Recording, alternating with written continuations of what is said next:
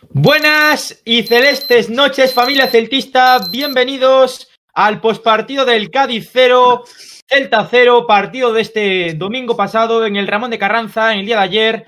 Partido soporífero, empate soporífero el de ayer, el Celta que no consiguió pasar de, de un empate en el Ramón de Carranza, en parte también a un gol en eh, fuera de juego de Hugo Mayo, posición que finalmente sí que estaba el lateral del conjunto céltico. Para este postpartido, para este eh, podcast, tenemos con nosotros a Abdón. ¿Qué tal? Buenas noches.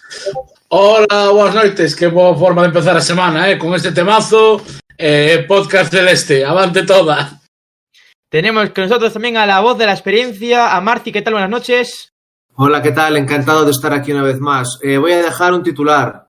Tenemos ya, a falta de, no sé, siete jornadas, ocho, un punto más eh, que cuando finalizó la liga el año pasado. Ahí dejo el dato. Chaco, ¿qué tal? Bueno, pues un placer y nada, como dice Marci, la salvación ya casi hecha. Eh, parece que bueno, el equipo está siendo capaz de sumar con regularidad, cosa que bueno, el año pasado no pasaba, ¿no? Hasta en estos partidos tan malos que el año pasado se nos escapaban, bueno, eso el año pasado, otros años, por chorradas. Este año parece que por lo menos rascamos ese punto. Así que bueno, contento y a ver si pronto certificamos ya y nos podemos, podemos estar tranquilos. Si os parece, vamos a empezar hablando del partido, después hablaremos del tema que está sacudiendo al mundo del deporte, la Superliga Europea, que vamos, sale hasta en la sopa, está saliendo en todos los eh, titulares y es conveniente que hablemos también enfocado al, al Celta, que es lo que realmente eh, se habla en este canal. Y aunque hablemos también de, un poco del fútbol en general, hablaremos más en este caso de, de qué le afecta, porque por supuesto le afecta al Celta esta creación de la nueva Superliga Europea. Vamos a entrarnos ya en el postpartido del partido de ayer, en el Ramón de Carranza, ese 0-0 entre Cádiz y el Celta. Sensaciones de un partido muy soporífero, aburrido. El Celta que intentó eh, en varias ocasiones eh, sobrepasar la portería de Conan Ledesma, para mí, ya lo dije, un portero bastante. Mmm, bueno, que deja dudas en la portería del conjunto de Álvaro Cervera, pero al final el, el, Cádiz muy, muy replegado con esa línea de 5-4-1, con casi como eh, carrileros eh, largos, Malvasic y, y Pacha Espino en esa la banda, banda de izquierda del conjunto cadista, imposibilitaron mucho a las subidas de Gomayo, más que Aaron Martín, que no, no subió tanto en el día de ayer. Chaco, sensaciones del partido. Eh, bueno, un poco lo que, lo que vimos a principio de año, ¿no? no un dato bastante malo la cantidad de posesión que tuvo el Celta y no generar ningún gol, ¿no? Creo que cuando tiene balón y generas tan poquito, sobre todo en la segunda parte, creo que es mala señal, ¿no? Creo que el Celta no fue capaz de encontrar la forma ni, ni el momento de hacer daño al Cádiz, que como tú dices, estuvo muy replegado atrás, eh, prácticamente eh, regalando la pelota al Celta y bueno, eh, mal partido en el sentido de que es eso, ¿no? Tenemos jugadores que con muy buen pie y aún así no fuimos capaces de, de aprovechar esas cualidades, ¿no? Pero bueno, eh, no hay jugadores para llevar a, para llevar a cabo otro plan. Así que bueno, eh, punto soporífero, pero bueno, un punto que nos acerca al objetivo. -huh. Marci. Nada, un poco en esa línea. El partido sí que fue aburrido, pero yo por rescatar algo positivo voy a decir que creo que antaño un partido como este hubiéramos podido incluso perderlo, nos hubiera podido hacer daño al Cádiz. Lo que me gusta de este Celta del Chacho es que es un equipo eh, muy fuerte y es siempre, siempre competitivo. Llevamos a cabo nuestro plan, Cervera se atrincheró atrás a posta sabiendo como que el Celta iba a ser, digamos, superior en ese sentido. Y esto hacía tiempo que no pasaba con el Celta. Antes cualquiera nos plantaba cara, cualquiera nos hacía daño. En este caso el Cádiz asumió que contra el Celta se tenía que meter atrás se metió atrás, lo hizo muy bien. Yo creo que de ganar alguno nosotros estuvimos más cerca, ocasiones claras, claras no hubo. Creo que teníamos que haber probado más al portero porque era malísimo, hizo ahí un par de saltos de la rana bastante curiosos. Y, y nada, eh, yo es que, ya os digo, estoy muy contento por eso, porque veo que es el equipo sólido y que es competitivo. Siempre mantiene el tipo y, este partido yo creo que no hace tanto tiempo hubiera sido un partido que se nos pudiera haber complicado o incluso un partido que no hubiéramos tenido el rival embotellado atrás como lo tuvimos, como lo tuvimos ayer. Y realmente el equipo gaditano, el equipo de Álvaro Cervera, tan solo llegó dos veces a portería del Celta, dos en la primera mitad, más un tiro de Pacha Espino que se fue directamente a la grada. Que fueron una, una contra que eh, acabó tapando Tapia y Iván Villar, que fue un tiro de Rubén Sobrino, aquel delantero que sonó para el Celta en el mercado de, de invierno y que tanto criticamos en el podcast, que ahora está jugando como titular en el, en el cuadro en el cuadro andaluz. Y el tiro de, de Malvasic, esa volea que intentó que fue un paradón de Iván Villar. Y por esa parada Iván Villar hoy tiene que tener una buena nota en, en las notas del, del partido. Mm. Y más que eso realmente es que el conjunto local no tuvo ocasiones no tuvo casi acercamientos muy bien la defensa del Celta muy bien Tapia que fue el que más balones tocó en el partido más pases dio y, y, muy bien. Sobre todo, arriba me faltó la chispa de Yago Aspas y Nolito, que tocaron muy poco la, la, bola. Es verdad que Nolito tuvo un remate al primer palo que sacó Ledesma, la sí, mejor parada del partido, sí, pero Aspas no estuvo fino. Y después el, hablaremos después del gol anulado a Hugo Mayo por fuera de juego. Un fuera de juego que, cuidado, sí que parece ser fuera de juego, pero muy, muy sobre la línea. O sea, es muy dudoso ese fuera de juego, porque realmente, eh, no sé si era eh, quién era, Pacha Espino le, le, coge la espalda Hugo Maya a Pacha y después había un central que no me acuerdo quién era, eh, que al final no sé si era Fali o quién era, pero cuidado ahí, podía haber habilitado a Hugo Mayo en el gol del Celta. Sí, jugada dudosa, ¿no? Eh, como aquellas dos del, del Wanda, ¿no? Que acaban en gol del, del Atlético. Eh, bueno, eh, parece que el VAR ¿no? no acaba de, convencer, ¿no? También hoy esta jornada una jugada muy dudosa en, en campo del Getafe, creo, eh, el Real Madrid. No sé, parece que no nos sacamos de aclarar con el VAR, ¿no? Parece que venía a solucionar problemas y al final parece que la cosa sigue igual, ¿no? Eh, polémica sigue habiendo. Era lógico, ¿no? Que, eh, que fuera a ver, pero creo que no tanta, ¿no? Nos esperamos un poco más de claridad por parte del VAR. A ver, es que el VAR eh, se dice que venía a solucionar problemas, pero el VAR no dejan de ser personas las que toman la decisión. Ya muchas veces, viendo la toma 80 veces, congelándola y tal, entre propios aficionados no nos ponemos de acuerdo de lo que es una acción, pues entonces no veo por qué un tío en una sala lo que diga va a tener que estar de acuerdo todo el mundo. Al final, es una, en vez de tomar la decisión al árbitro, la toma en una sala que tiene una pantalla. Como la tienen millones de personas, al final siempre hay discrepancias de todos modos. Entonces, bueno, yo cuando vi la repetición, a mí me pareció que fuera de juego. A ver, es una putada para nosotros y es muy justito, pero yo sí que vi un hombro adelantado. Yo no necesité ver más que una toma para decir, vale, lo voy a pitar porque tenía el hombro adelantado. Yo, yo lo vi claro, en este caso por lo menos. Y, y, realmente la segunda parte es que tampoco hay mucho que decir del partido, porque fue un partido casi sin ocasiones, muy plano, sin muchas ocasiones de gol. Eh, de la segunda parte se rescata que tuvo una en el descuento, el último minuto del partido, y, y es que no hubo mucho más. Saqué el tiro de Hugo Mayo, que al final lo acaba rematando eh, Bryce en el minuto 93. Y bueno, eh, comentan por el chat, Jairo, por ejemplo, para mí es gol legal. Le marca la línea sobre el hombro de Hugo. Si no se puede marcar con el hombro, tampoco para marcar el fuera de juego. El hombro sí que se puede marcar. Es una zona legal, el hombro sí. de Mayo, por tanto es fuera de juego. Sí. sí, claro, con el hombro se puede rematar, o sea, cualquier parte del cuerpo con la que se puedan rematar. Pero bueno, eh, yo quería sobre todo destacar, ¿no? Eso que comentaba antes Marci, que también comentaba yo, ¿no? La importancia de este tipo de partidos ahora a lo mejor no la tiene, ¿no? Pero sí que a lo mejor si el Celta estuviera jugando algo más, ¿no? Eh, en liga, eh, a lo mejor este punto sí que valdría oro, ¿no? Y no como otros años que estos partidos eh, no los sacamos de controlar como encontramos al Cádiz este pasado fin de semana. Y no es la primera vez que un partido que está bastante controlado nos salen dos o tres contras, nos empiezan a generar dudas y un gol de rebote y nos vamos para casa co como vinimos, con cero puntos. Entonces yo creo que lo que dice Marci ¿no? es importante. Desde que vino el Chacho, este tipo de partidos se están sacando, aunque sean sumando un punto. Y al final, punto a punto, vas sumando y vas abriendo la, la brecha ¿no? que tenemos ahora respecto al descenso. Mm. Creo que es un aspecto importante y que tampoco se le está valorando al Chacho. Ya sabes que yo aquí tampoco soy el mayor, fan, el mayor, fan, del Chacho, pero bueno, hay que admitirle algo y es que, como dijo Marci, el equipo siempre compite y al final está consiguiendo sumar, aunque no sea de tres en tres, con bastante regularidad. Mm. Y yo os quiero preguntar una, una cosa sobre el partido. ¿Creéis que el planteamiento de Álvaro Cervera, que obviamente condicionó el partido, al final hizo que tanto Yago Aspas como Ferreira como el resto no entrasen en juego, porque ya visteis, las líneas de 5 y la de 4 están muy juntitas, muy, muy replegados. ¿Cómo, ¿Cómo creéis que influyó el, el, el planteamiento de, de, Cervera en el juego del Celta?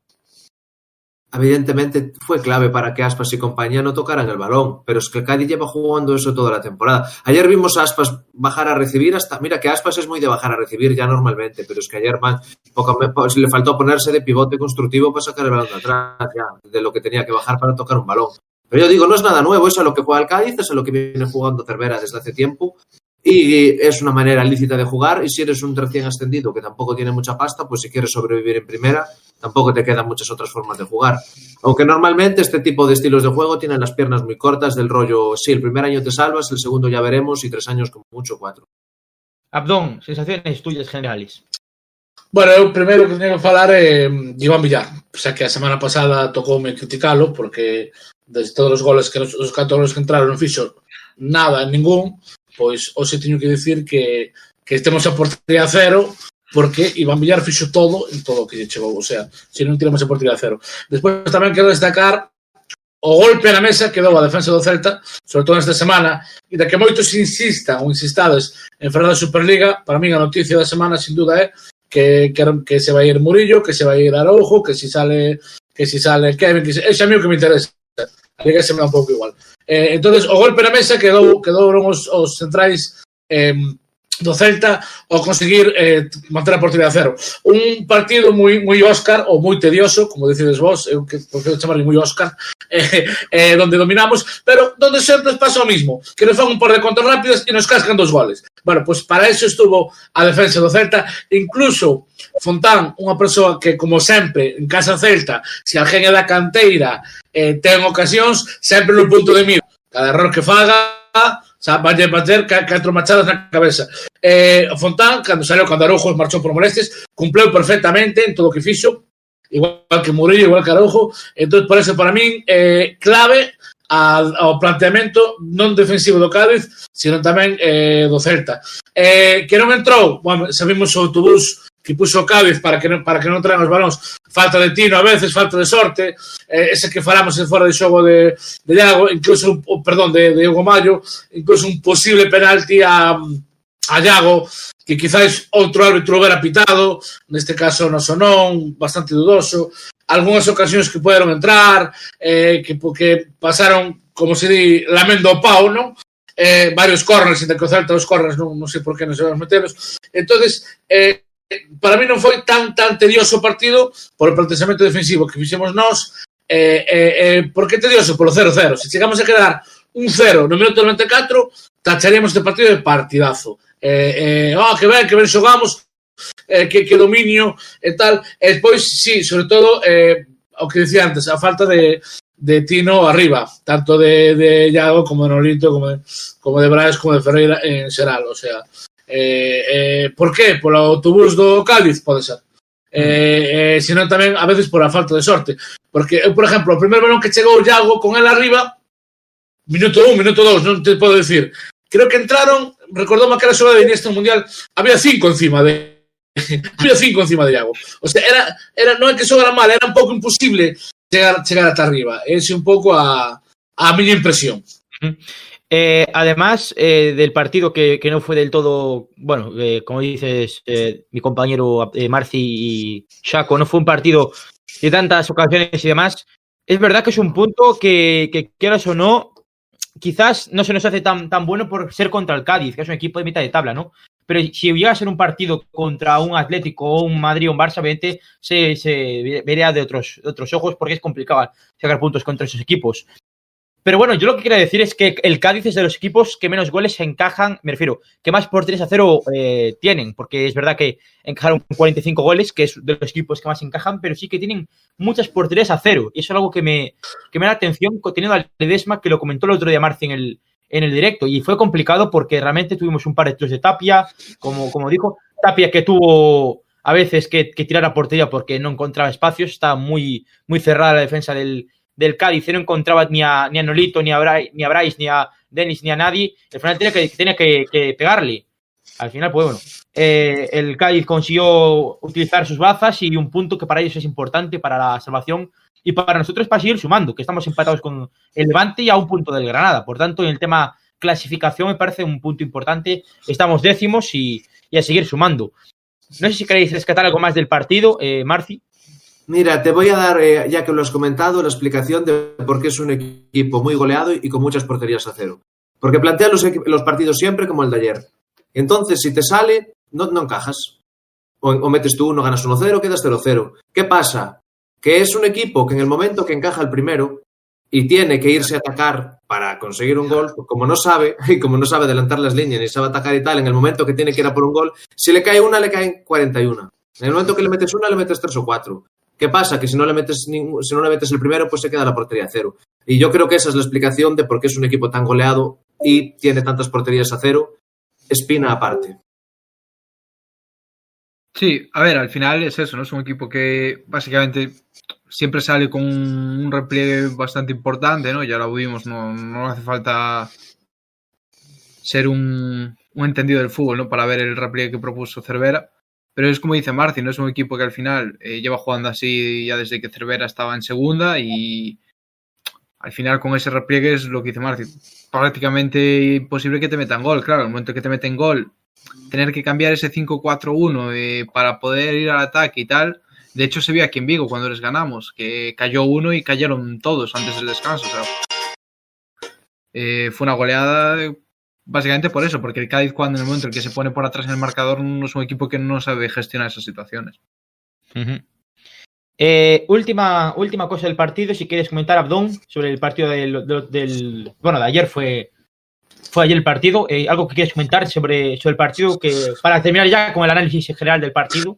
Bueno, nada, pois pues, un pouco que o que todos pensamos, non? Que seguimos sumando, eh, a, a permanencia cada vez está máis preto, Europa xa é unha cosa que non nos, que non nos, nos planteamos, eh, un pouco suscribir o que dixen antes, que moi ben pola, pola defensa, eh, vese que vamos a acabar a Liga tranquilos. Eh, por outro lado, parece que falamos do Cádiz como se fora un rival que hubiera que ganar, ganar ou ganar. Se onte chegar ao Cádiz, nos pasarían en puntos. Un dato un dato curioso.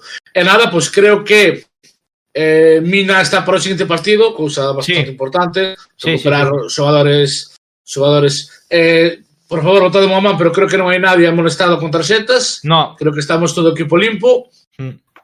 Eh, Araujo ao final non foi nada, foron solo as molestias, non? Creo que vamos a expoñer de todo equipo, porque haber partido entre semana é bastante jodido este, este rollo, ¿no? Aparte, visitando a Noeta, ojo, que, que veñen de, veñen de ganar unha Copa do Rei, é un, campo bastante, sí, pero bastante en, jodido. En Liga están pinchando los últimos partidos, ¿verdad? Que, que sí. jugaron contra el Sevilla, perdieron 1-2, El otro día también, sí. creo que después de la final de Copa empataron contra Valencia, creo. Viniendo a jugar a Copa también. Llevan, lleva, llevan un, ya claro, llevan un, un punto de seis, ¿no? Ahora está con impulso, por eso es un campo que es difícil. Eh, el Real bueno. Estadio es un el Real Estadio es un, un, estadio un poco complicado, aunque realmente el Celta últimamente tampoco se le da tan mal. El año pasado ganamos 1-0, no. ¿no? Es un Correcto. estadio que al final, cuidado, podemos tener, tenemos buenos partidos, a veces sale mejor, otros peor, pero es un estadio que al final al Celta no sale del todo mal. Porque es un eh, equipo y eso nos va a ir bien. Sí, sí, sí, sí, sí, sí. Si os parece, vamos con los datos del partido para poder continuar con el análisis del encuentro de, de ayer con el Cádiz en el Carranza. Todo tuyo, Marci. Eh, bueno, en cuanto a la posesión, 23% de, para el Cádiz, 77% para el Celta, nada, no le sorprende a nadie. Tiros, 5 del Cádiz, 2 a puerta, por 11 del Celta, 4 a puerta. Luego Cervera decía que en realidad ocasiones y tiros tuvieron más o menos los mismos. Pues no, tuvimos el doble de tiros, eh, tanto por fuera como por dentro. Cuanto a pase, 132 del Cádiz por 664 del Celta. Fueras de juego, 0 del Cádiz por 4 del Celta. Duelos individuales ganados, 34 del Cádiz, fundamentalmente defensivos, por 35 del Celta. Faltas cometidas, esto sí que me sorprende. El Cádiz solo 6 y el Celta 13. Bueno, fueron faltas comprometidas. No, cometidas, eh, cometidas, eso está mal. Ah, vale. Pues aún así me sorprende el dato, eh, sea como fuere. Eh, en cuanto a tarjetas, eh, el Cádiz ninguna, nosotros una amarilla. Mm. Cambios, los dos equipos realizamos cuatro cambios. Bueno, y el Chacho creo que no hizo un quinto porque no, no tiene más en el banquillo. Y paradas, eh, cuatro del portero del Cádiz por dos de Iván Villar. Yo creo que esto deja en las claras lo que fue el partido, que pese a ser aburrido, yo creo que tuvimos más más posesión, más tiros, más ocasiones, su portero intervino más. Pese a lo que diga Cervera, que al fin y al cabo, a pesar de la posesión, más o menos en llegadas estuvimos ahí en ocasiones, a mí me parece que no, a mí me parece que nosotros estuvimos bastante más cerca de ganar este partido, pero bueno, todo es opinable. Eh, hay que decir una cosa, y es que el, es el segundo partido de la temporada, datos eh, que nos ha dado nuestro compañero Druidas, que le mando un fuerte abrazo, eh, que, mm, que es el segundo partido de la temporada donde el Celta gana en los duelos. Es un dato importante a tener en cuenta. Es el segundo partido de la temporada. Que ganamos los duelos y los pases, o sea, una barbaridad, 132 pases que ha hecho el Cádiz, que ha salido al empate, y el Celta 664, o sea, casi seis veces más ¿eh? el Celta en cuanto a los pases. Una barbaridad de pases ha dado el Celta. Y, hay, esos 600 pases, igual 500 son, o 500 eh, son sin ningún tipo de peligro, son pases muy planos, o sea, no son pases con cierto peligro. Por tanto, ahí también fue un poco la clave del partido, como fue. Tiki-taka. Mm, Bueno, yo creo que fue porque el Cádiz se encerró atrás y no. Sí, pero eso, eso era lo que me comentaba yo al principio, ¿no? Al final, cuando tienes tantos, tantos pases y tan pocas ocasiones, es difícil, ¿no? O sea, es, o sea, es difícil meter un gol porque al final la posición que tuvo el Celta fue muy plana, sin, sin velocidad, mucho pase para atrás. No, es algo que no es la primera vez que vemos, ¿no? Que al Celta le cuesta cuando se repliegan tan atrás. Mm. Pero bueno, es cuestión de que el Chacho también, pues oye, vaya haciendo planes para ese tipo de partidos y bueno, malo será que más adelante no se nos den mejor. Es el típico partido de balonmano de esto que está un equipo ahí haciendo un paredón y, y los otros como si fuera balonmano. Sí, Yo lo que dije, teníamos que haber probado más al portero y lo que dije ayer con el direct, en el directo con Javi es que yo le voy a pedir, hoy le voy a dar un palito a Tapia, porque tuvo ahí varias ocasiones que lo dejaron solo para disparar con su pierna buena Disparó y no, disparó del, y no disparó del todo bien. Y yo creo que tiene que mejorar en ese sentido. Y a Tapia también le voy a pedir más ofensivamente, un poquito más cuando tiene el balón en los pies. Porque a veces en fase de construcción está él por delante de la defensa, recibe un balón, está solísimo y puede dar un pase fácil, relativamente fácil, que rompa una línea tirar para adelante. o que filtre un poco, claro. Y normalmente siempre otra por, otra por la opción más fácil. Que si estás en tres campos de, campo contrario está muy bien. Robas el balón, se le das a Nolito, se le das a Denis, se le das a alguien que sepa jugar. Pero cuando estás atrás, eh, no puede ser, no podemos atacar con uno menos. Ahí cuando tiene el balón, Tapia tiene que ser un poco más atrevido y dar un pase, que a veces es un pase sencillo de interior que filtra un- una línea de presión. Pero bueno, no, es como que, le, que no se atreve y no sé. Yo ahí le pediría un poquito más en ese sentido a Tapia. Es como que. mm, Mm. No sé.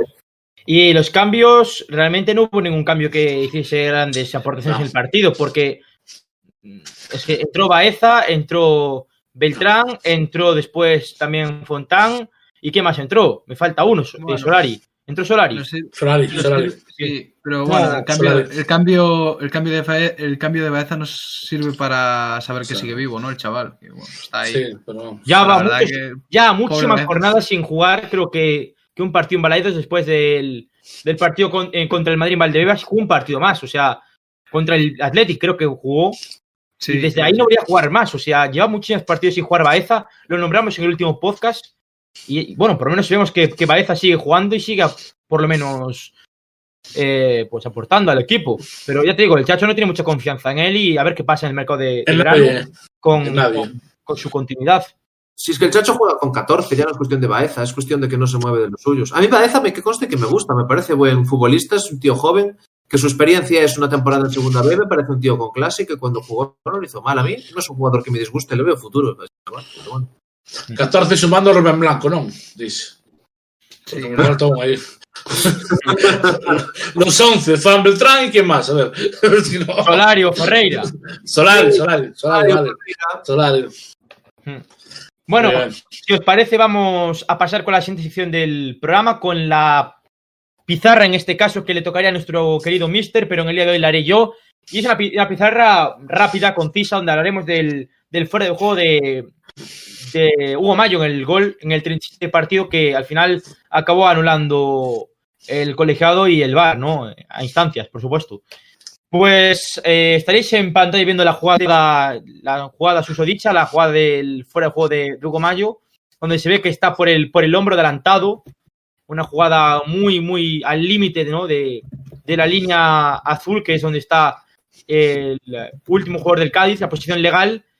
Y ya digo, eh, está muy al límite y al final, pues mira, hay que decir que la pizarra, el balón que le mete, creo que fue Nolito, es espectacular a la, a la espalda de del mediocentro, que era tanto Johnson Johnson como el otro mediocentro. Y, y después Pacha Espino se, se duerme, no sé si era Pacha Espino o Malvasic, quien estaba ahí cubriendo Gomayo, se, se, se la come Y hay una distancia entre el lateral y el, y el central, que es por ahí donde la aprovecha Hugo Mayo para meterse, y al final acaba marcando al primer palo. Ledesma, que no está del todo bien colocado, creo yo, no estaba cubriendo bien el primer palo, y no acaba, no acaba parando el remate de cabeza del jugador marinense, ¿no? Del Celta. Un gran gol tácticamente del Celta, pero la pena fue fuera de juego, ¿no? Que, arruinó los tres puntos del, Celta, que servirían para ponerse octavo, a falta de siete partidos, para que concluya la, temporada. Eh, no sé si queréis rescatar algo más del partido en cuanto a táctica y o pasamos ya a la siguiente sección. No, yo, yo, creo que no, ¿no? Eh, por el chat están, están nombrando a cierto jugador que prefiero. No, no se puede, que no, no, se puede. Que no mires, que no mires y no, y no, no, se no puede. lo vamos a nombrar. No lo vamos a nombrar, está prohibido. En, No este, se puede. en este programa está prohibido. Nombrar O sea, lo sentimos, pero hoy no podemos hablar. Eh, Bueno, comentan por aquí, eh, adelantado eh, para mí, muy justito. Sí, fue muy justito el fuera de juego. Sí, Eh, cosa, cosa de milésimas de segundo la decisión. Si Mm, sí. arranca un poquito más tarde. bueno, por el chat están tocando el tema que no se puede tocar y bueno, iremos con No, la siguiente sección. No, Vamos, vamos con, con las notas del, del Celta, bueno, el Cádiz Celta en este caso. Vamos con el 11 con el que sería el Celta. Iván Vial en portería. eh, Murillo y Araujo que volvían a la eh, pareja de centrales tras eh, varias eh, eh, semanas donde no consiguieron eh, estar por, por diferentes motivos, tanto por lesión como por, por sanción. Estuvieron eh, en los laterales Aaron Martín y el capitán Hugo Mayo, después medio centro Tapia con eh, Bryce, Denis y, y Yago Aspas. Bueno, Yago Aspas no, Nolito, eh, Denis, Bryce y Nolito, y arriba Aspas y Ferreira. Con una careta por, por el problema que tuvo con la nariz en el partido contra el, contra el Sevilla, estuvo con una máscara protectora que tendrá los próximos partidos. Y después en el banquillo estuvieron tanto Fontán como Beltrán, como Baeza, como Solari. Vamos con las notas. Iván Villar, un 6. yo Ocho. le voy a dar un 7. Yo le voy a dar un 7. ocho. Ocho por aquí. Se queda el siete. 7. Sí, Este se, para- sí, un 7 además. 7 para Ah. Iván Villar. Vamos con Hugo Mayo. Hugo Mayo voy a darle un. Un 7. No, Pues yo, le, pues yo le voy a dar un 5 con 5. Yo Por para decir también. 5. Yo Ya, no sé, Decir yo- 5. yo le voy a dar un 5, de hecho. Yo le voy a dar un 5. Yo también. Yo cinco. también. Yo voy a dar un Hombre, 7. estáis- Fue mucho Estamos, estamos, estamos aquí con vender a Kevin. Mejor no hablo que. Mm, Eh, yo un 5. yo sé. Aprobado. Pues no cajamos Sí. gol, un 5. 6 para Hugo Mayo. Vamos con Aaron Martín. Un 5. Yo le voy a dar otro 5. Sí, otro 5. 5 para Aaron Martín. Vamos con la nota para Murillo. Murillo, Murillo, dados cuenta que tuvo, la, tuvo el corte más importante del partido, ¿eh? Le dieron un 6 seis. con 5. 6 con 5. Seis. Sí, 6,5. Sí, yo estoy, yo estoy- 6 con 5. ¿Quién se fue sobrino cuando creó la ocasión clara? Fuera de Murillo, es que no me acuerdo. ¿De Murillo? La, que, Digamos la de Sobrino, la de Sobrino la- le iba a acordar Murillo, fue el único que realmente Sí. tapó un poco. Uf, es que esa, y si no tira el muñeco, cuidado, ¿eh? Yo le voy a dar 5 respeto. Estaba Villar ahí, estaba Villar ahí, joder. Por tanto, nota para Murillo, Seis y medio. 6 con 5. 6 para Murillo, igual que Aaron Martín, ¿no? Aaron Martín un 5. Aaron Martín un 5, Aaron 6 Martín un Hugo Mayo. Vale, vale, entonces entiendo. Eh, nota para Araujo, Otro 6 con 5. Yo 6 un para Araujo. Sí, seis, un seis. dos, un 6. Ah, son fillo ben. Nota para Tapia, un 6. Eh, Pues yo sigo con Pues- 6 con 5. Yo hoy le voy a dar un 5 Yo con seis. 5 porque le falta un poquito con balón. Me deja un poco frío. 6 con 5. yo un Seis, 6 a secas. 6 para, para Tapia, al final 6 con 5 dijo Abdón, 6 para Tapia. Vamos con Denis Suárez, un 6 también. Sí, Voy a dar los 6, veña. Hay que Yo- dar confianza, yo- rapaz. Yo hoy le voy a tirar la piedra un 5 y medio. Está bien, está 6 bien. para, seis para Yo Denis, vamos con Olito. Olito muy, muy. Voy a darle un 5. Un 5. Sí, eso, Sí. Los, de arriba, los de arriba van a estar fastidiados. Yo creo que un 5 es lo más justo. 5 Cinco. para él. Vamos con la nota para eh, Bryce Méndez. Un 5 también. Otro 5. Nota para Yago Aspas. Un 5. Muy tapado, muy tapado. Sí. Un 5. Apenas pudo, pudo tal. Non Y pudo ojo, xogar. Y Por eso ojo, ojo, 5 con 5. Veña. ojo ahora porque es el jugador que Oh. más hemos hateado eh, durante su estancia en Vigo, nota para el Chucky Ferreira. Un. Pregunta, ¿se pueden poner notas negativas? No, no. No, no, a ver, no, por favor. No, a ver, ayer hizo, más o menos lo mismo que el resto de atacantes. Sí, un 5. Bueno, puedo dar, puedo dar un par de datos que tengo de Faco aquí. Puedo dar un par de datos antes de dar la nota. Yo, yo espera, yo voy, yo voy a dar uno. Creo que tocó dos balones en todo el partido, ¿no? Creo que fue. Mira, dos, dos balones, dos pases completados con éxito en los 67 minutos que jugó. 100%. Perdió el balón, perdió el balón tres veces, non sei cantas chegaron, pero non moitas. E cinco faltas cometidas e só unha recibida. Vale. E me está, vale, diciendo, pues... me, me está diciendo que eso son cinco. Vale, vale, no, rectifico. Con esos datos que eh, rectificar es de sabios. que conste que tamén digo, lle falta regularidade. Igual se sí, este rapaz sí. Juega 20 partidos seguidos, hai que quitar o sombreiro. Pero ciñámonos aos 90 minutos de onte, non? No, no, no, tío. eh, Jugaba, ese tío juega 10 partidos seguidos, estábamos en descenso. Non o sabemos, non o sabemos. O sea, non, non me a tirar pedras como fixe a semana pasada, pero Yo- bueno, o sea, non xogou, non, como o resto se igual no tiene, se ve que no tiene, que no sabe, que no, no hay jugador. Se ve- o sea, en otro caso, vale, pero es que este chaval se ve que no tiene, no tiene, no, no ves un jugador que diga, vale, es buen jugador, pero por lo que sea no es capaz de sacar su potencial o tal o cual. No, es que ves que no, que no da más de sí el chaval. Y, y lo intenta, pero es que no da. Mira, eu quero poñer un 4,5 para que se esforce para a semana que ven a ver Non lle 5. quero dar unha nota, non lle quero unha nota tan mala, o sea, un 4,5. Un Yo- 5 para Ferreira. Yo, llevando, yo llevando la contraria le- y siendo bueno, le voy a dar un 2. Yo un 4. Mira, Un 4 para Ferreira. Vamos con la nota para los suplentes. Solari. Cumplió, sin más. Un 5. 5 peladillo. 5 Peladilla. para Solari. Vamos con Baeza. Nota para Baeza, que tocó un par de balones. Como Ferreira. de que non podes suspender, sabes? O sea, o que sei. Ya, claro. Un 4 para Baeza. Yo daría un 4 a Baeza porque perdió un par de Sí, balones. eh, Bueno, pues venga, un 4. sí, Un sí, 4 veña, para a, Baeza. a con. A Un 5 maioría. para Fontán. Fontán. Fontán, Fontán, yo, yo soy defensor de frontal, le voy a dar un 5 y medio. 5 para Yo también. Fontán. Yo soy muy de Fontán. eu, eu cum- cumpleo bastante ben, eu tamén llevo a dar un 5 con 5 medios. 5 para Fontán. Vamos con nota para ah, Fran Beltrán. Sin nota, porque Sí. Nada, nada, se nota Beltrán. Necesita jugar más. Y nota para el Chacho. Voy a darle un 7. Un 7. Mm. Claro, fixo que pudo, el sacou do armamento que tiña, non tiña Claro. máis que sacar, pois sí, vou dar un 7. Yo iba a Yo- 7. Un 7 con 5, veña. Un 7 un con seis. 5, veña. Y un yo 6. iba a decir Bien. que tácticamente pudo hacer algo más para romper esa defensa, pero es que tampoco tiene herramientas, entonces pues Claro. sí, un siete. Yo, yo le voy a dar un 6. O sea, partido. llevo- el Celta juega lo que quiso, quizás mm, Eh. bueno, no tan cómodo como le hubiera gustado, pero bueno. en el chat, sí. en el chat están diciendo, eh, Shaco, que eres de terror, que es verdad, eh. Le das un 4 a Eza y un 2 al, al, al Facu. Eso tuvo que ser peregrino, Vale, eso tuvo que vale, ser peregrino fijo. Ese peregrino fijo, viene- aquí viene-. Aquí, mira, aquí viene, aquí viene mi razonamiento. Nosotros aquí cuando evaluamos también ponemos en contexto el jugador. No le puedes pedir lo mismo a un chaval que el año pasado estaba jugando en segunda B a un tío que jugó en el Benfica y que cobra casi... ¿cu- cu- ¿Cuánto cobra Ferreira? Dos kilos. Dos kilos y el otro tiene, y el otro tiene ficha del B, ¿no? El otro Baeza tiene ficha del filial, ya está. Con eso ya apañamos y contexto de sobra. Nota para Coudet, entonces. Yo voy a Un dar seis. un 6, venga, para, para Coudet. Ah, voy a dar un no, 7, pero al final voy a dar un 6, sí. 6 para Coudet. Pues vamos a repasar las notas. Iván Villar, eh, le dimos un 7, 7 de Iván Villar. MVP, Iván- Villar. Bien. MVP Iván Villar, sin darnos cuenta, hemos dado el MVP a Iván Villar. MVP Me Iván Villar encanta, con un joder. 7. Hugo Mayo un 6. Un 6 también los dos centrales, tanto eh, Murillo como Araujo. Un 5 Aaron Martín. Un 6 Tapia. Un 6 Denis Suárez. Un 5 Nolito. Un 5 Bryce. Un 5 Diego Aspas. Un 4 el Chucky Ferreira. eh, Fontán un 5. Baeza un 4, Beltrán sin nota, Solari un 5. El Chacho se lleva un 6. Pues dicho esto, las notas de este eh, eh, partido de la nada, 31 de la Liga Santa, no, 33, perdón, 33, ¿no?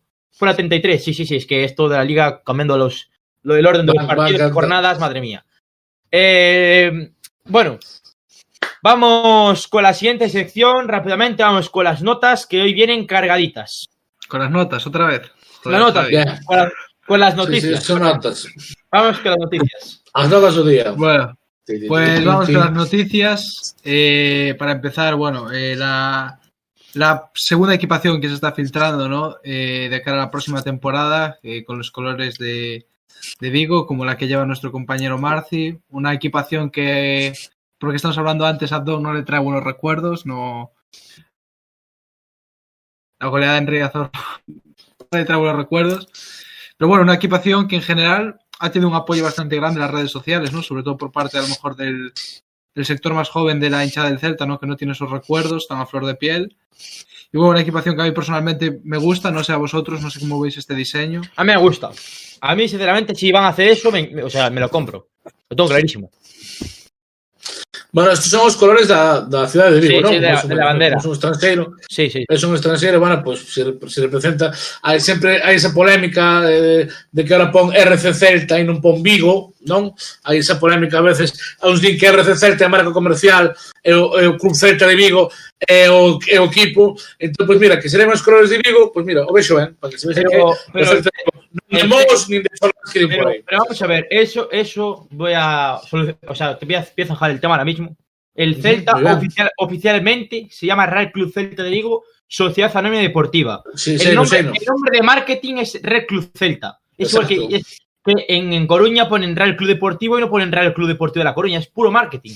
O ese de Eibar. ¿Entiendes? Es por, por nombres Sí. para la liga. Por ejemplo, ponen Real Club Sí. Celta, no ponen Real Club Celta de Vigo. Mucho más Sí, pero, pero hubo hay cierta controversia eh, eh, en Vigo, sobre todo Abel Caballero, muchas veces entró nese tema, de que él insiste en que hai que poñer Celta de Vigo, sí que tive ver as entrevistas que vi. Eh, Pero Celta de Vigo. E vi a xente dicir, dicir que decir que eso, que RC Celta é unha marca comercial, como outra como Adidas, claro. né, como outra calquera, claro. e que o equipo é o Celta de Vigo. Entón, se a segunda equipación vai levar os colores de Vigo, me parece genial porque leva os colores da cidade, independentemente o que poña a marca comercial. Así que por eso está ben. O que comentaba antes a, a Xaco é certo. A mí unha, é unha camisola que me trae os recordos, tío, de, de unha época onde pois, eh, nos meteron unha gola de Enriazor, mentres eh, os, os veciños do norte ganaban títulos, eh, que nos recordan todos os días.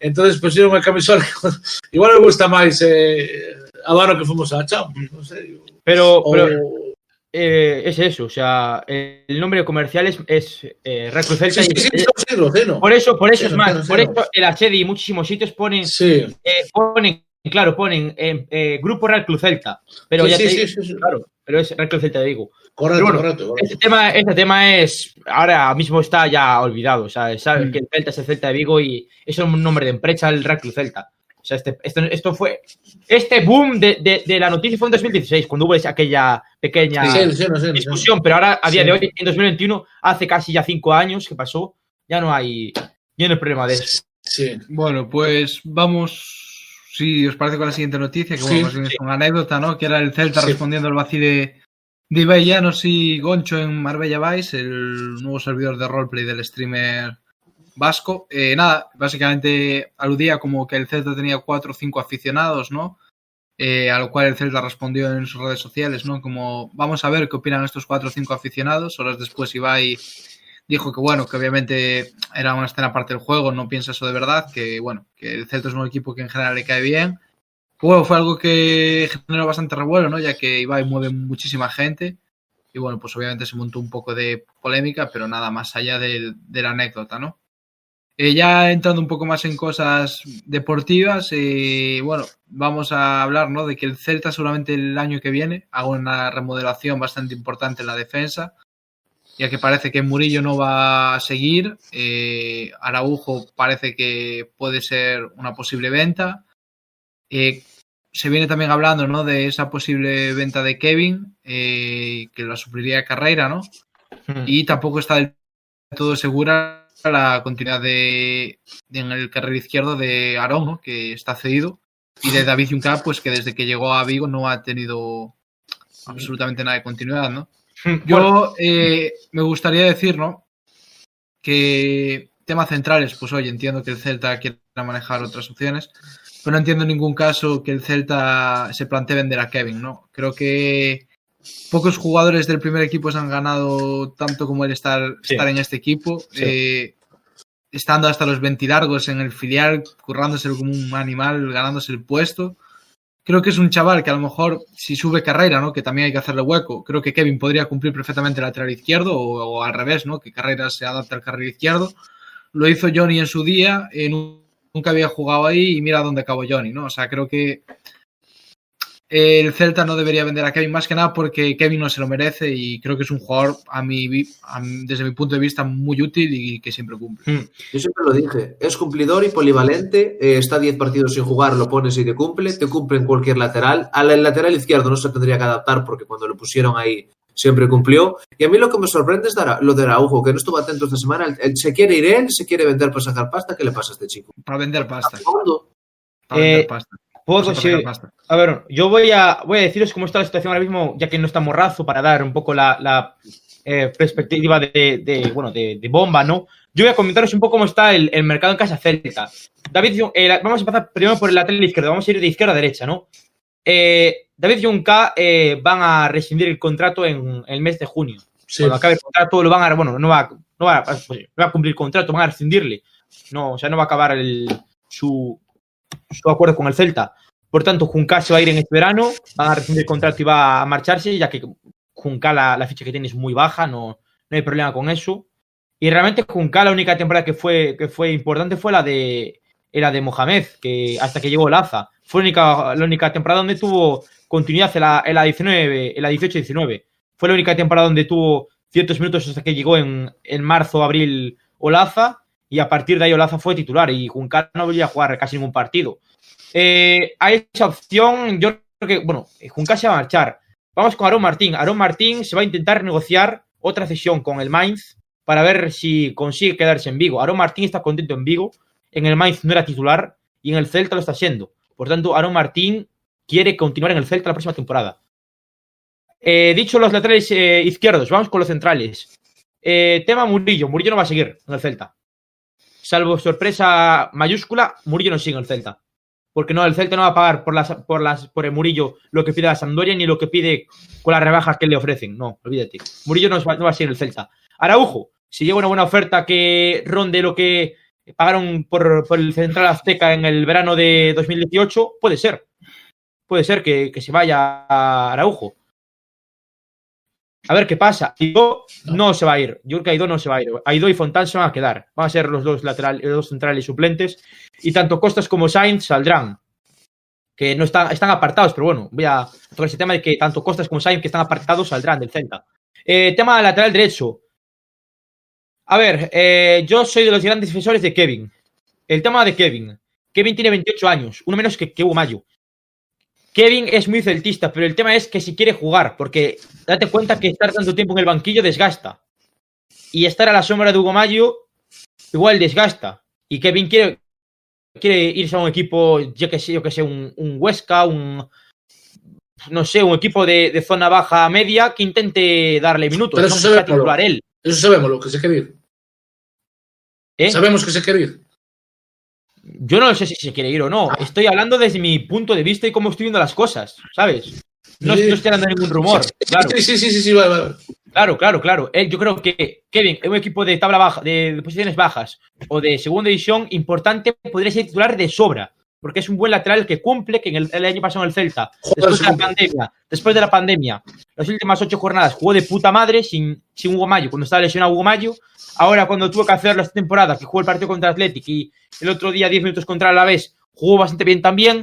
Por tanto, a mí Kevin me dolería muchísimo que se fuese. Pero yo entiendo que Kevin se quiera ir si se va, porque es que lleva tres años en el primer equipo y tres años a la sombra de Hugo Mayo. Solo jugó Kevin cuando Hugo Mayo estuvo lesionado.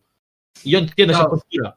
A ver, yo entiendo que Kevin se quiera ir. No entiendo que el Celta lo quiera vender. Claro, ahí, ahí está la cosa, ¿no? O sea, a ver, obviamente Kevin es libre de marcharse, ¿no? Y yo soy el primero en, en joder, en que quiero que él juegue y si él, si él es feliz fuera de Vigo, que se vaya.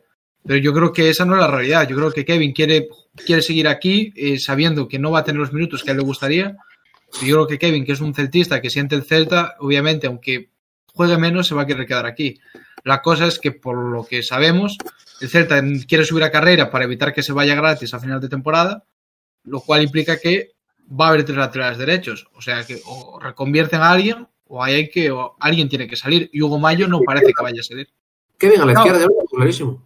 Yo también, pero veremos si el Celta lo ve así de claro.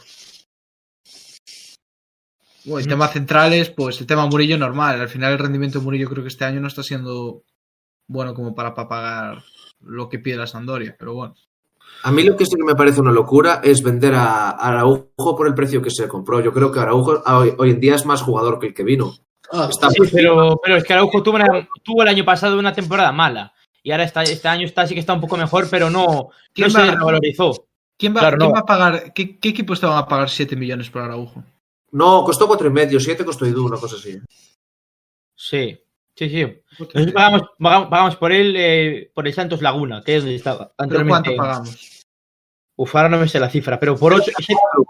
No, Cuatro más. no, no, no, escúchame. Por Aidú pagamos 8, que fue el central más caro de la historia del Celta. Aidú.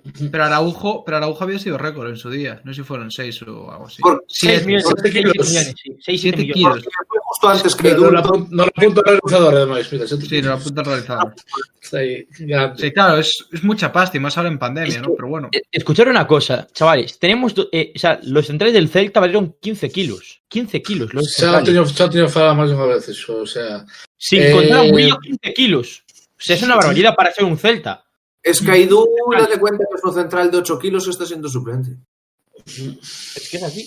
Echamos uf, desde la Liga Belga, fue un experimento. Y a mí me gusta, tiene muchas condiciones. Lo que pasa que es un chico que al principio, cuando llegó, se vio que tenía condiciones físicas, ya se ven, y que defiende bien y tal, pero que tiene unas desconexiones en los partidos que hacen que, que nos cuestan goles. Este, este dato Eh.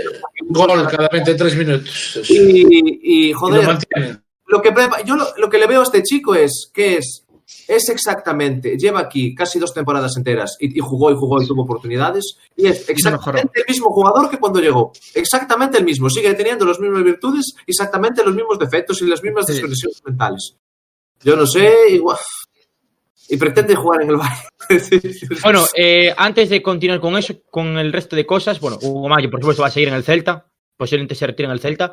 Y otra cosa a decir, y es que el Celta anda detrás de, de un central. En este caso, el eh, jugador de la selección sub-21, bueno, juega la selección sub-21, Jorge Meré, que su precio rondaría los 2,5 millones. Me parece una auténtica ganga ese central. Me parece un pedazo de central, Chaco. Eh, Jorge Meré es un marketing puro y duro. Es un central que cuando salió del Sporting prometía. Llegó a Alemania, es un central muy flojo en el cuerpo a cuerpo, muy flojo, lo más flojo que yo creo que he visto en, en primera alemana. Eh, luego es un central muy limpio, que tal, pero le falta, a, a nivel físico le, cuesta un montón. Es un jugador muy endeble para ser central. De hecho, si no juega un equipo como el Colonia, que está peleando por el descenso en la liga alemana, deja entrever el nivel que estuvo Jorge Mere allá. Porque el Colonia es uno de los equipos más goleados de la liga. Veremos, pero ahora ni es titular y el Colonia creo que, por lo que tengo entendido, quiere colocar. Veremos. Para ser, para ser suplente, yo lo veo bien, pero claro, suplentes están Aidu y Fontán. Yo prefiero darle oportunidades a Fontán y no pagar dos kilos y medio por un chaval de fuera. Pero bueno, yo tengo mis cosas raras. Ahí está la, bueno, la, el rumor de Jorge Meré. Vamos a continuar, si te parece, con el resto. Ya que, bueno, eh, no hablamos del tema Carreira, pero bueno, está ahí en el aire. El, ¿Qué pasa con Carreira? Si, cousiña, si, lo suben o lo ceden o qué. Unha cousiña que xa que estamos co mercado, eh, nada, creo que Josabez e o Málaga que, que o quería gratis, non? Non sei se sabedes algo máis. Sí. Quería un máis outra sesión eh, que se acabaría o contrato aquí, o sea, quere que lo regalemos e incluso que paguemos nós o salario do fulano. Sí, la ficha. Que paguemos a ficha. Eso foi o último que vin do, do tipo, sí, bueno, sí, sí. Non, non creo que el Málaga, non creo que se chegue. El Málaga, el Málaga quería, quería a Jozabet e a Gianni Rammani. Eran los dos. Eh, eh, pues pregunto, os pregunto, a situación do Toro, El Toro va a volver al Celta y después posiblemente salga cedido o salga vendido. No, lo comemos con los datos, ¿no? Vale, mira, ok, ya lo quiero saber. Y luego que nos queda por ahí, algún, algún que nos queda por ahí en Juan por ahí. Juan Vadillo, que Vadillo que se va a ir al, Vadillo que se va a ir al, al español. Sí, al español. Sí, sí, sí, sí. Y, y, el tema de, de Okai, que posiblemente se revalorice y se vaya a algún equipo tipo y, West Ham o así. Sí, y Juan Hernández. Juan Hernández. Juan Hernández, Juan Hernández saldrá. Lleva cuatro goles esta temporada en, en, el, en el Sabadell en segunda. Y el Sabadell es un equipo que abajo en, en, la liga Smartbank. Lleva cuatro goles, no está mal, ¿eh? Para ser extremo. No. yo que la última vez que lo vi eran cuatro goles, pero en 1200 minutos, o sea, estaba bien. Y, y bueno, yo no descarto que por falta de pasta nos tengamos que quedar alguno de esos cedidos que tengan cuando vuelva. Sí, yo tampoco Ah. lo descarto. Yo creo que el único puede quedarse. El único. Veremos, veremos. No, Bueno, Juan, ahora veremos. no se va a. Bueno, Vamos a continuar eh, con las noticias.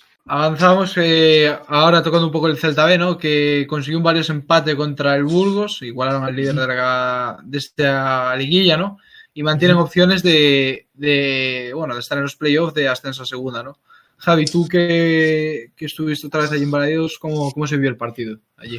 Pues fue un partido sin muchas ocasiones, igual que el primer equipo. Al final el Celta, el Celta B, eh, bueno, pues eh, por culpa de un, de un fallo atrás en defensa al poco de empezar, minuto 7, acabaron marcando un gol. Ellos son un equipo muy experimentado, muy experimentado, tienen a jugadores muy veteranos, eh, como por ejemplo el portero Barovero que estuvo en River, que nos podrá hablar mucho más Fer, nuestro amigo que, que estuvo allí, después entró un, a un centrocampista de 37 años que era argentino, porque el club eh, creo que lo tiene el, el hijo del opositor de, de River, el presidente de River. O sea que es un equipo, sí, que el Burgos es un equipo con muchos jugadores eh, veteranos como Zabaco, que estaba en el Cartagena hace no mucho, Saúl Berjón, que todos lo recordaréis por, por su paso en el, en el Eibar en previsión, Saúl Berjón, y, y el Celta B, que hizo un muy buen partido, Jordan Holmes dio la manija del partido, gran partido del, del de Edimburgo, como siempre. Carreira, como un auténtico jabato, como siempre, se recorrió sus 10 kilómetros en el partido, en la banda, como siempre, incombustible Carreira. Y Manu justo con- consiguió marcar el gol del empate en el 37 de partido, creo, en un penalti que fue clarísimo de, de Jordan Holsgrove. Por tanto, un empate bueno. Y hay que decir que eh, Lautaro al final del, del partido sufrió un, un choque y acabó siendo atendido por la camilla, pero bueno, fue al hospital Fátima de Vigo y al final no tuvo ningún problema porque ya está en casa y está, está bien. Y parece que podría estar contra el Valladolid Promesas el próximo partido, ¿no? En la próxima semana en, en el Anexos de Pucela. Pero bueno, empate importante para el Celta B y a ver qué, qué pasa, ¿no? Realmente el juego no hizo no hizo justicia con el resultado. El Celta B mereció ganar el partido contra el Burgos. Quantas ocasións tuvo? A verdad que sí. Javi, te quería preguntar unha cousa. Ti que sei que foches a Barreiro varias veces, tamén a Baleiros. Notas esa diferencia de que falamos das dimensións do campo, de xogar mellor o Celta B en Barreiro que en Baleiros, ou mellor dito, en Baleiros que en Barreiro. Notas algunha diferencia no xogo de equipo Sí, ou ves sí. que estás en... Sí, Para sí, mí- se nota, para se, nota, se nota que juega mucho más vertical el Celta. Mucho más. Además, se aprovecha mucho a Carreira, que sube mucho, a Pampín igual. Quizás eh, no me gustó tanto el partido de Miguel Rodríguez, tampoco Solís estuvo del todo bien en el partido de, Bueno, de ayer, final, non? Sí, pero, pero en el tema sí que se juega más vertical el Celta B. Un equipo que es más, como dijo Rubén Alves en la charla que tuvimos con él, un equipo de mucha chispa, el Celta de Onésimo. Y al final, ¿sabes? Bueno, yo creo que sí le, le benefició en ese aspecto, pero a ver si los resultados acompañan porque un punto de seis en Balaídos, una empate y una derrota. De momento no se está viendo mucho el, el efecto Balaídos en el Celta Sí. Bueno, pues esperemos que nuestros chavales sean capaces de sumar de tres en, de tres, en tres y ojalá empiecen ya el próximo partido. Eh, pero última noticia, las declaraciones que hacía Fran Beltrán entre semana, ¿no? Que, bueno, básicamente se resumen en necesito jugar, ¿no? Eh, el jugador madrileño admitió que, bueno, está bastante decepcionado porque no está teniendo los minutos que esperaba. Según él, eh, cree que cuando se le ha dado oportunidades eh, ha cumplido, que, bueno, el único que le dio oportunidades fue Mohamed, lo cual yo estoy bastante de desacuerdo con él.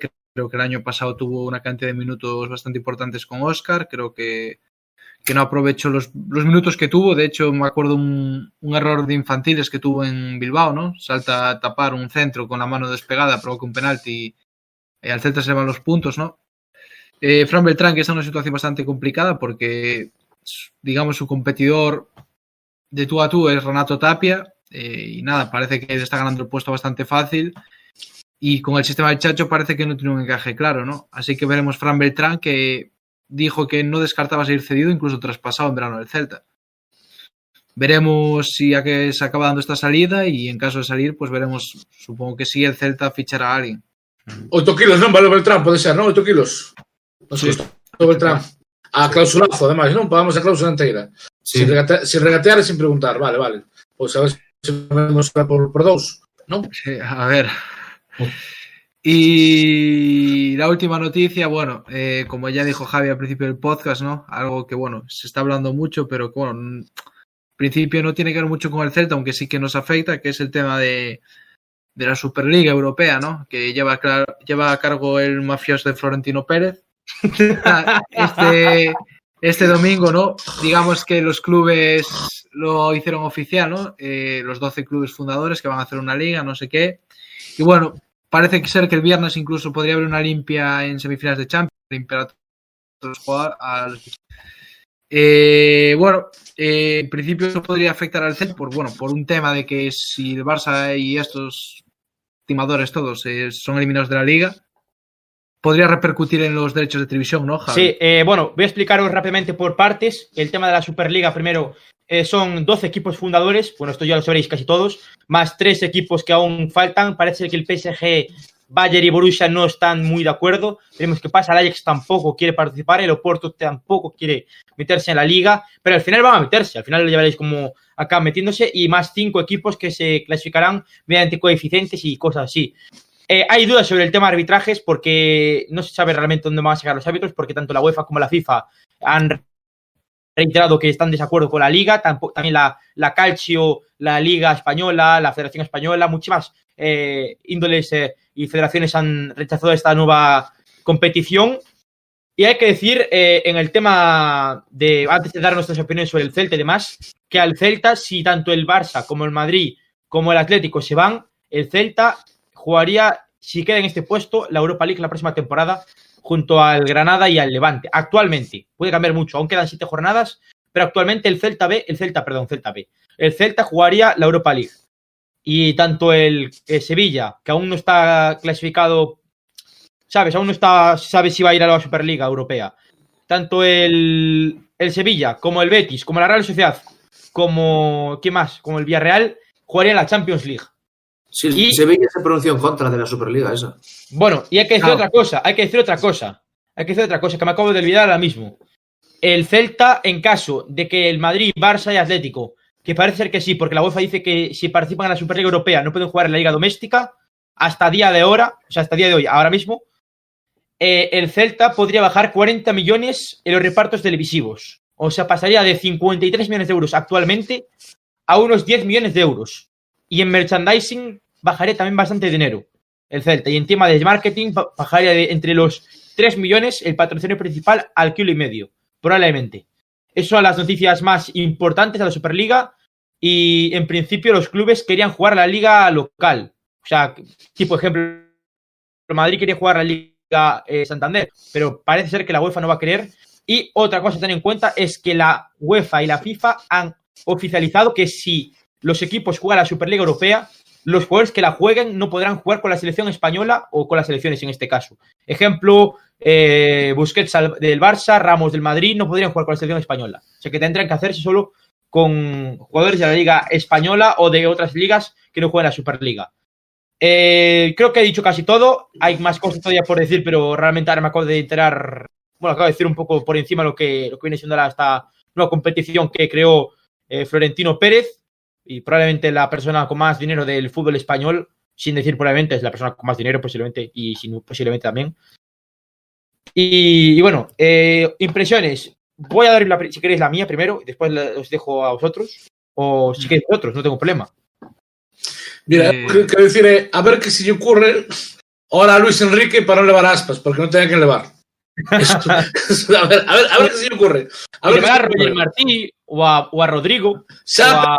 a... antena de Gol TV. Para no me Ahora a ver qué se le ocurre a Luis Enrique para no levar a, a Diego Aspas. O a Hugo Mayo, o a Denis Suárez. Hay muchos jugadores sí. ahora. Eh, nada, no, yo decir que bueno, eh, nada, nada que nada nuevo, ¿no? El fútbol por desgracia está avanzando hacia algo que creo que cada día es más lamentable, ¿no? Ya temas Supercopas, Arabia Saudí, todo, partidos a Miami, ¿no? Creo que esto todo es una, una jaimitada del fútbol moderno. Eh, que está bien, ¿no? Pero hay algo que se llaman torneos de verano. No sé si estos equipos que quieren fundar la Superliga lo conocen. Son torneos que se juegan en verano, lo juegan entre 15 equipos. Y, y así pueden jugar entre ellos y no dan por culo al resto y nos hunden económicamente. Pero bueno, eh, no sé, también he visto mucha gente, ¿no? Diciendo, "Guau, a ver si se hace y así el Celta a UEFA, ¿no? A mí la UEFA sí, sinceramente, no me haría gracia. Eh, creo que no tiene mérito ninguno. Creo que lo, ilusionante de UEFA, ¿no? Es clasificarte sexto, sufriéndolo, luchándolo. Y en semifinales plantante contra un United, sino contra un equipo cualquiera, ¿no? De Europa. Creo que es lo gracioso y, y lo bonito del fútbol, ¿no? Eh, tener esas noches importantes y sentirse por una noche un equipo grande, ¿no? Pero bueno, si esta gente se va a dedicar a eso, ¿no? A hundirnos al resto sin, y sin pensar, ¿no? Solo pensando en ellos, pues oye, adelante. Y ojalá les vaya mal y ojalá desaparezcan todos. Y Barcelona, Madrid, Atlético, los ingleses, los italianos y la madre que los parió. Porque bueno, al final, al final de una manera u otra, al final de una manera u otra están, están, están eligiendo por el resto y creo que no tienen derecho ninguno a hacerlo. Pero bueno. A ver, Por una, por una parte, de dos mafias, por una la parte, web- Marci, si me dejas un momento, que quiero, quiero comentar, bueno, voy a explayar un rato ahora. Eh, lo primero, eh, los ricos son más ricos ahora mismo con esta Superliga Europea. Los ricos son más ricos porque lo que quieren hacer con esta Superliga es beneficiarse de los equipos grandes, hacerse más ricos todavía y los equipos pequeños hundirlos, económicamente hablando. En el tema deportivo, a mí, sinceramente, yo te lo juro, o sea, sé que mis compañeros deportivamente me alegro de que se cree esta Liga de Superliga Europea. ¿Por qué? Porque así equipos como el, el- la Real Sociedad, el Villarreal, el Sevilla, el Celta, el Athletic, el Levante pueden optar por ligas. Esto, actualmente, con la situación financiera que tienen los clubes de primera división, es totalmente inviable. Es inviable, completamente. Si está, está de desacuerdo, yo voy a, a seguir con mi exposición hasta, hasta que acabe. Yo estoy de acuerdo hasta ahora Eh, contigo, ¿eh, Javi? Yo creo, Pero- sinceramente, que con esta Superliga Europea los clubes medios tienen opciones de ganar las ligas. Y mira que yo no estoy de acuerdo, no estoy de acuerdo con que se haga esta Superliga, en este caso.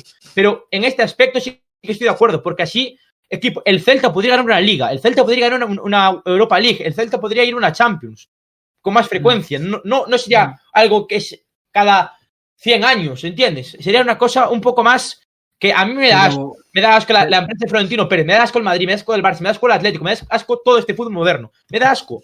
Pero es que me parece que el resto de equipos tendrían más opciones de ganar cosas. Ese es mi punto de vista. Los, Eh, equipos, yo- los equipos modestos, eh, Mira, ojo. Javi, Ah, yo, Estaría más reñido, sí. Estaría más reñido, estaría más entretenida la Claro. liga. Estaría más No siempre, no siempre tres, siempre tres pero equipos. siempre. Javi, Javi, digo, para esto esto, es una pelea de mafias. Una mafia que es la UEFA y otra mafia que son estos señores que quieren crear. A ver quién se queda con un territorio que es el territorio fútbol. Pero unos simplemente barren por su beneficio económico y los otros por el suyo. No, no pongamos a la UEFA en el papel de que son los buenos que van en contra de esta Superliga de La. UEFA es la misma mierda. Exactamente. Y la FIFA igual. Y la FIFA igual. Pero aparte de, mismo. eso, aparte de eso, también te digo, en lo económico, ¿cómo calculas las pérdidas que va a tener la liga? ¿Cómo calculas la cantidad de gente que prefiere pagar para tener en televisión la liga de siempre o la gente Pues- que va a preferir ver esa liga? Pues muchísimo, porque el Celta, por ejemplo, bajaría casi 40 millones de euros en derechos Pero eso. Es una barbaridad. Es una ¿Tú sabes- barbaridad. ¿Tú sabes cuántos bares van a pagar 300 euros por tener la liga como hacen ahora y cuántos van a pagar por tener la europea? Claro. No se puede calcular, tío. Es que no se sabe cómo va a actuar el mercado. a ver, ¿Qué va a la gente? yo, Yo estos Javi, cálculos de, no, es que el Celta va a bajar a 10, pues igual baja 5, igual baja 25. ¿Quién, quién sabe calcular eso a día de hoy? Es imposible. Es que Eh, esto es un pozo, tío. Esta mierda Vale, es un pozo. Para- Javi, para- yo, yo respeto a lo que decía, ¿sabes? Eh, creo que hay algo que son derechos televisivos y creo que hay algo que es un reparto equitativo. Y creo que no se tiene que crear una Superliga Europea para que las ligas estén igualadas. Simplemente creo que lo que hay que hacer es equilibrar todo el tema de, de derechos de, Claro, de claro, yo televisión y tal. yo también pienso así. Pero en, este caso, pero en este caso no van a hacer eso. Van a, Ya, no van a hacer eso. por ahí y, eh, ¿sabes? A ver, obviamente, dentro, dentro de la mierda que supone la Superliga Europea, pues oye, a mí ver al Celta, a mí ver al Celta poder ganar una liga, pues oye, me, me hace ilusión, pero no me haría la misma ilusión. Y sabes, bueno, el Depor ya no lo cuento porque está en segunda B, pero joder, ganar una liga en un, en un Bernabéu, ¿sabes? No sé, me gusta más que ganársela al Getafe en el Coliseum, por lo menos a mí, no sé. O sea, a mí me gustaría dejar la liga no A conexión. ver, ¿no? a ver, A mí también. A mí también. a ver, a, a ver, que a mí que ganar una liga ya ya me verás. sirve. Y ya verás cómo, esta- cómo, cómo esto dura cuatro años y al final vuelven los equipos grandes a, a Sí, jugar. sí, en sí, sí, España. sí, sí, pero si vuelven, vuelven a quinta división, como dice el reglamento. Sas. Sí, claro, claro. Y así, y así el Depor, Que y así el Depor hace la liga de históricos allá abajo. Bueno, eu quero facer un, un punto, se me toca, o Marci, vas a falar Marci, por favor, Marci. Dale, dale, dale, dale. Ahora que, que sacas el tema del Depor, estoy recordando, porque esto de la Superliga se viene hablando desde el año 2003. Así, lo que pasa Lendoiro, Lendoiro. O sea, los grandes, los grandes, los grandes. necesita dinerito ahora y entonces eh, le dieron más brío. Pero sigue hablando hasta el tema de Los grandes. Yo recuerdo que cuando el Depor llegó a semis de Champions, una vez que fue el Barça a jugar allí, unas imágenes de Lendoiro hablando, Lendoiro hablando con la porta sobre la Superliga Europea diciendo, sí, sí, claro, es que somos los equipos grandes los que tenemos que montar ese tal. Correcto, correcto. Bueno, no se odia, pues. Visto pues, Pero Pues el eh, Depor tiene una deuda de 50 millones de euros y una, y una deuda de tortilla de patata también la tiene. Claro, que- deuda tiene. me gusta, me gusta lo que dice Ángel Cascallar en el chat, ¿no? Que también es algo que hay que tener en cuenta. Claro, si bajan ese- los ingresos, Si bajan es que... los ingresos, van a bajar los sueldos, ¿no? Y hay que ver cómo se gestiona eso con los jugadores, porque bueno, eso va a ser un tinglado, bueno, no sé. Hay que ver cómo avanza todo, eh, hai que ver, pero bueno. Bueno, eu quería eh, quería dar unha opinión non como analista no podcast celeste, sino como peñista, seareiro, amante das piedras, das, das, das, das previas, eh, e o que me tiña que mover para Balaídos e o bueno, bananal que me costó un collón. Bueno, a mí o que máis me jode desta Superliga se se chega a crear, que só estou vendo que vai pasar, porque esta temporada xa pasou, xa nos está pasando, creo que nos vamos a ter que joder, e a mellor, ala, como Madrid ou Barcelona teñen que xogar a Superliga esa de mierda, pois a mellor un miércoles ás 2 da tarde nos meten un Celta a Madrid. E, e, e non vou poder ir ao campo porque é entre semana. Entonces, xa bastante jode, como ahora, Pero- que hai jornadas xogando jornadas atrasadas. Ora, si, si chegan a xogar o, o, Madrid e o Barcelona na nosa liga, porque van a xogar as dúas, eh? Non van a xogar solo a, a europea. Nos vamos a joder eh, eh, para, eh, para que eles, para que podan chegar eh, descansados a Hamburgo ou a onde se sabe os cojones, nos vamos a ter que nós estar dos partidos menos sin xogar, xogar que analizar os huevos. Eh, eh, eh, eh, eso é que me jode a min da liga esta. O sea, todo o que, o que pase xa é outra historia. A Perdón, si- se a hace- la Si se hace esa Superliga Europea, no van a jugar en España. Xa veremos.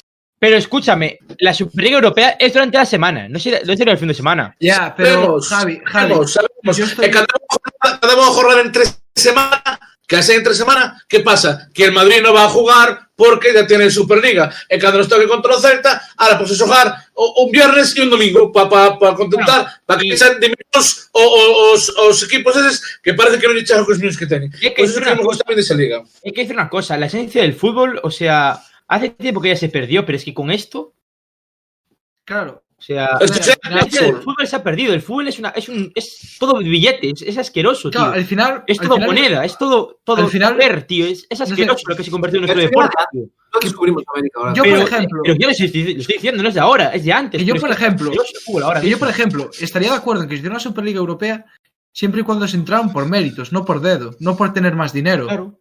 Yo, es- yo es como si abro una autopista y digo, si tú no tienes un Ferrari, no entras en esa autopista. ¿Qué sentido tiene? Una Copa de Europa, como puede ser la Superliga Europea, ¿no? O una nueva Champions League, llámale. ¿Qué coño, qué, qué coño es esto entrar a dedo? La Champions de toda la vida, los cuatro primeros se toma por el culo, tío. Los que merecen entrar están ahí. ¿Qué coño, qué coño pinta el Milán? si lleva los ¿Cuántos años lleva el Milán sin hacer nada? Por Dios. O sea, no sé, esta gente cada día es eso, ¿no? Lo que decía Don, con tal de sacar ellos unos billetes, el resto toma por el culo todos. Es que el objetivo es facturar. Lo que hacen es meter a los equipos que tienen más audiencia. Y da igual si el Arsenal lleva cinco años seguidos quedando octavo en la Premier. Lo meten porque es un club que da audiencia. Y también te digo, a ver, yo creo, creo en el mercado y creo en la propiedad privada. Y los clubes hoy en día son propiedad de unos señores. Y si unos Bueno. señores con, sus, con su quieren montarse su tinglado, están en su derecho de hacerlo. Pero yo también estoy en su derecho de no ver un puto partido, que es lo que voy a hacer. Y espero que mucha gente de los que la critican y digan que no le gusta, hagan como yo y prediquen con el ejemplo y no la vean. Porque si digo, no me gusta, es una mafiada, no sé qué, no sé cuánto, y luego voy a hablar a ver el partido, me compro tal y lo veo, al final estás colaborando con eso que dices que no te gusta. Claro, es que realmente. Las empresas y pueden juntarse es que 20. Realmente, los, lo- realmente los que alimentamos las mafias del fútbol somos los aficionados pagando las cosas. Pagando Sí. la televisión, pagando los abonos, somos nosotros los que alimentamos las cosas. Porque si nadie, si nadie lo viese, no saldría rentable ese negocio. Está claro, pero ya te digo, están su la vida. Claro. 20 propietarios de clubes están en su derecho de juntarse entre ellos y montar una liga. Son sus clubes. Son No, No, que- porque que- de hecho, no, porque de hecho, de hecho está prohibido hacer una liga cerrada. Que es lo que Bueno, por eso haciendo. metieron la cuota de cuatro pequipitos ahí que aparte, no sé qué. Sí, vale. Va, esto es una, es una mafiada y ya está, tío. no- otra mafiada más del Tito Floren. Así. Te va a denunciar, Como ¿eh? la, que, Como- como, la, como la que hizo en Vigo con el Álvaro Cunqueiro. No hablaremos de temas ya de eso, pero otra otra mafia de como hizo aquí con el de Sí, Vigo. si empezamos, Con si empezamos las, si- buena si esa. ¿eh? empezamos con las mafias de Florentina, habría que hacer especial podcast. eh, de Florentina. Sí, vamos. sí, sí. Ah, Sí. va. Bueno, eh, ¿Qué tenemos por ahí? hasta aquí las notas. Vamos a hablar ¿Qué del notas? Celta. ¿Qué sabe con las notas? Joder. Noticias, Otra vez que noticias. hacemos las notas.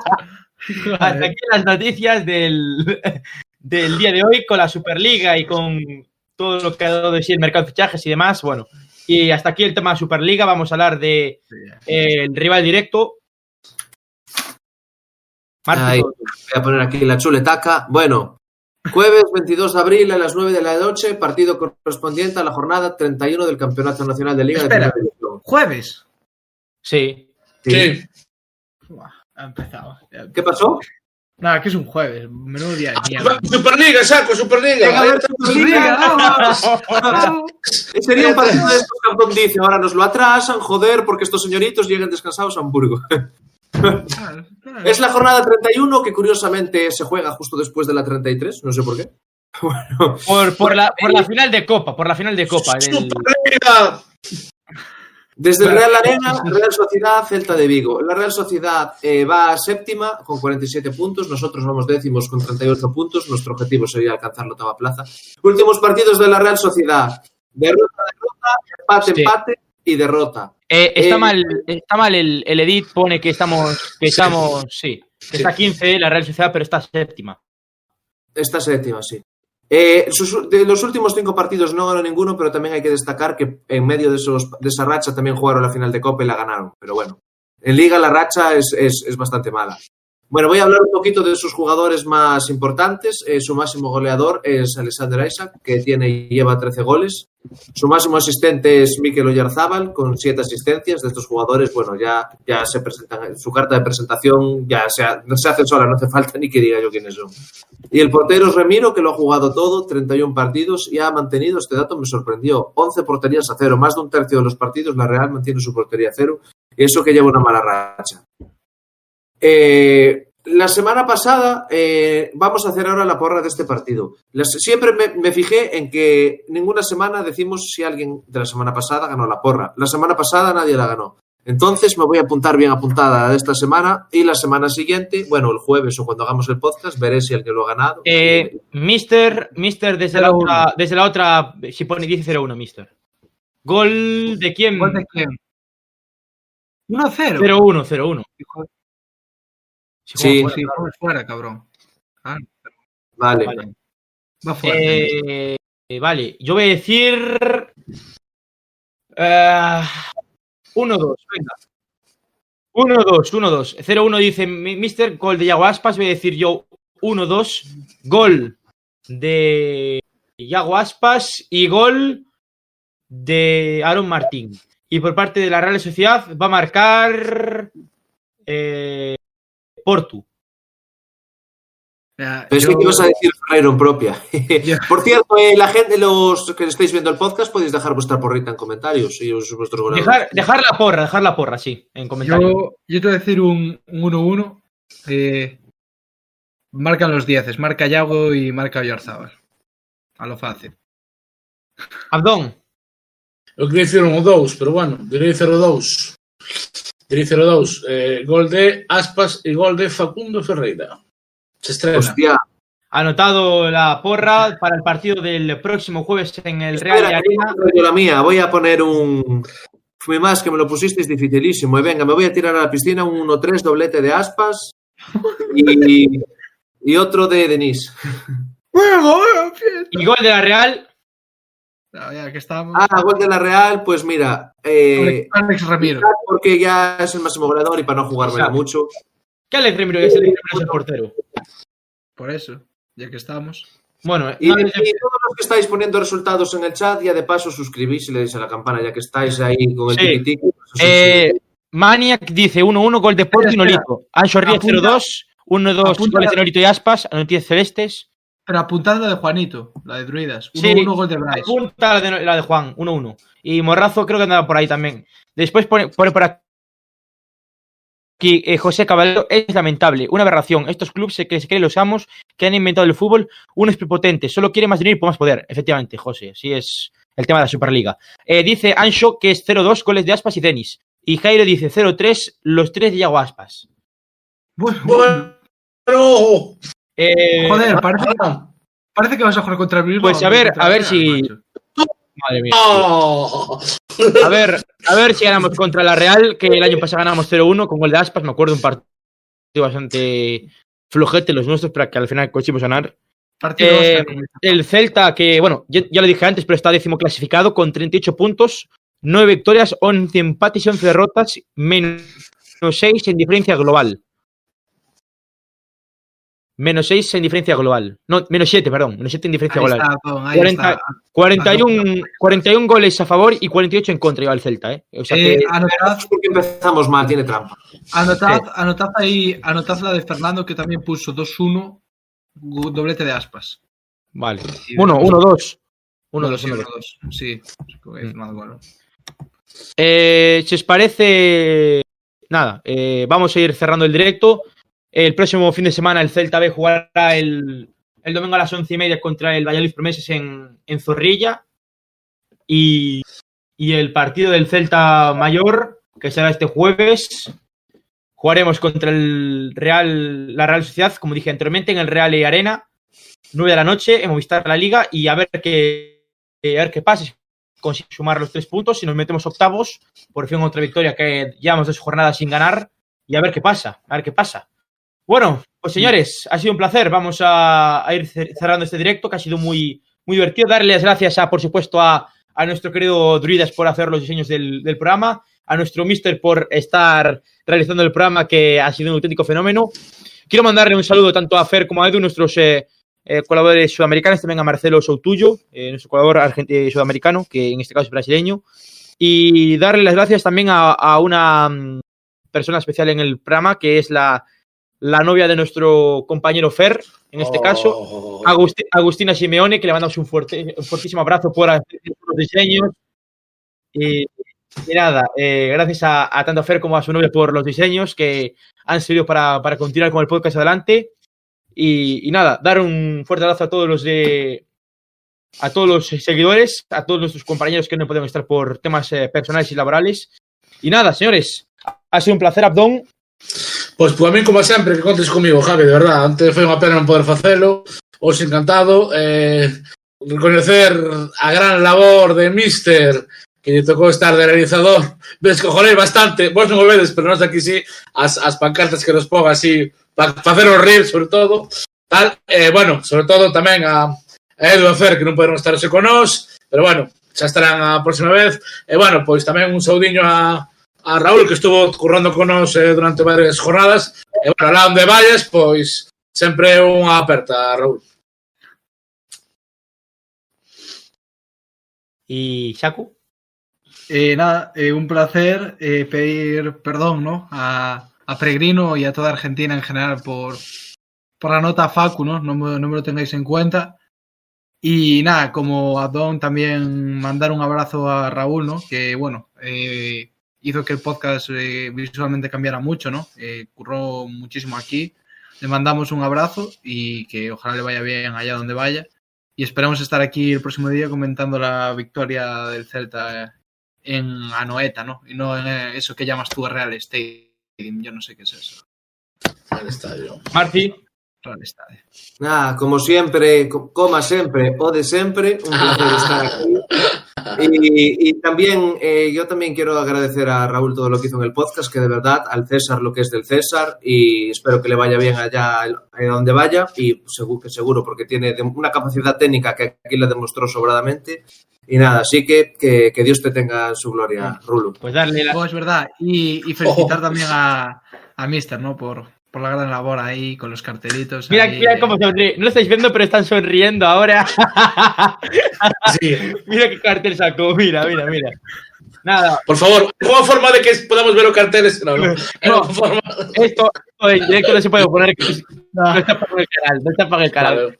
Eh, De, de nenos, de nenos conectados. El canal ¿no? hoy ya nos lo No tapa. Florentino por culpa de Bustos. Y tacatá. Eh, pues, Sí, bueno. señores, aprovecho para deciros que eh, esta semana tendréis entrevistas en el canal, que con el tema de esta semana no hemos podido eh, subir una entrevista, tendréis varias entrevistas, ahora Mari será la primera que subamos. Eh, no sé qué quieres decir, Apón. Unha cousiña nada, preguntar, aparte, que o digas abertamente para todos, e para saber o que tampouco sei, si temos podcast despois da Real. Sí, sí que ahora sí. Vale, vale. Sí. Eh, nada, eh, lo que decía, habrá entrevistas esta semana. eh, darle like, suscribiros por supuesto al canal, que vamos a intentar ya los mil suscriptores. Darle las gracias a Raúl por su etapa en el programa, que a pesar de no haber acabado muy bien, pues ha hecho una gran labor con nosotros y, demás. Y bueno, eh, nada, eh, suerte en, los- en sus proyectos que tenga futuro. Y nada, eh, dar las gracias y demás. Y, a, por supuesto, a nuestro mister, como he dicho anteriormente, por ese tremendo empaque que tiene, por supuesto, y, y demás por, por la realización. Y por, y por cierto, también dar las gracias tanto, bueno, a mí mismo, no es ser prepotentes, que estuve tirándome, Oh, estuve tres horas, tres horas subiendo el Streamlabs todo para hacer el directo, tres horas. Y, y Druidas, Druidas que hizo los diseños del, del, del día de hoy. Por tanto, muchas gracias a Dru- a Druidas también por, por ello. Y nada, eh, un fuerte abrazo a todos. Nos vemos el próximo jueves, viernes, cuando haremos el podcast eh, post partido de Real Sociedad Celta. Un abrazo a todos y ¡A la Celta! Celta! ¡Chao! Ponlle de música, como antes, ponlle de música.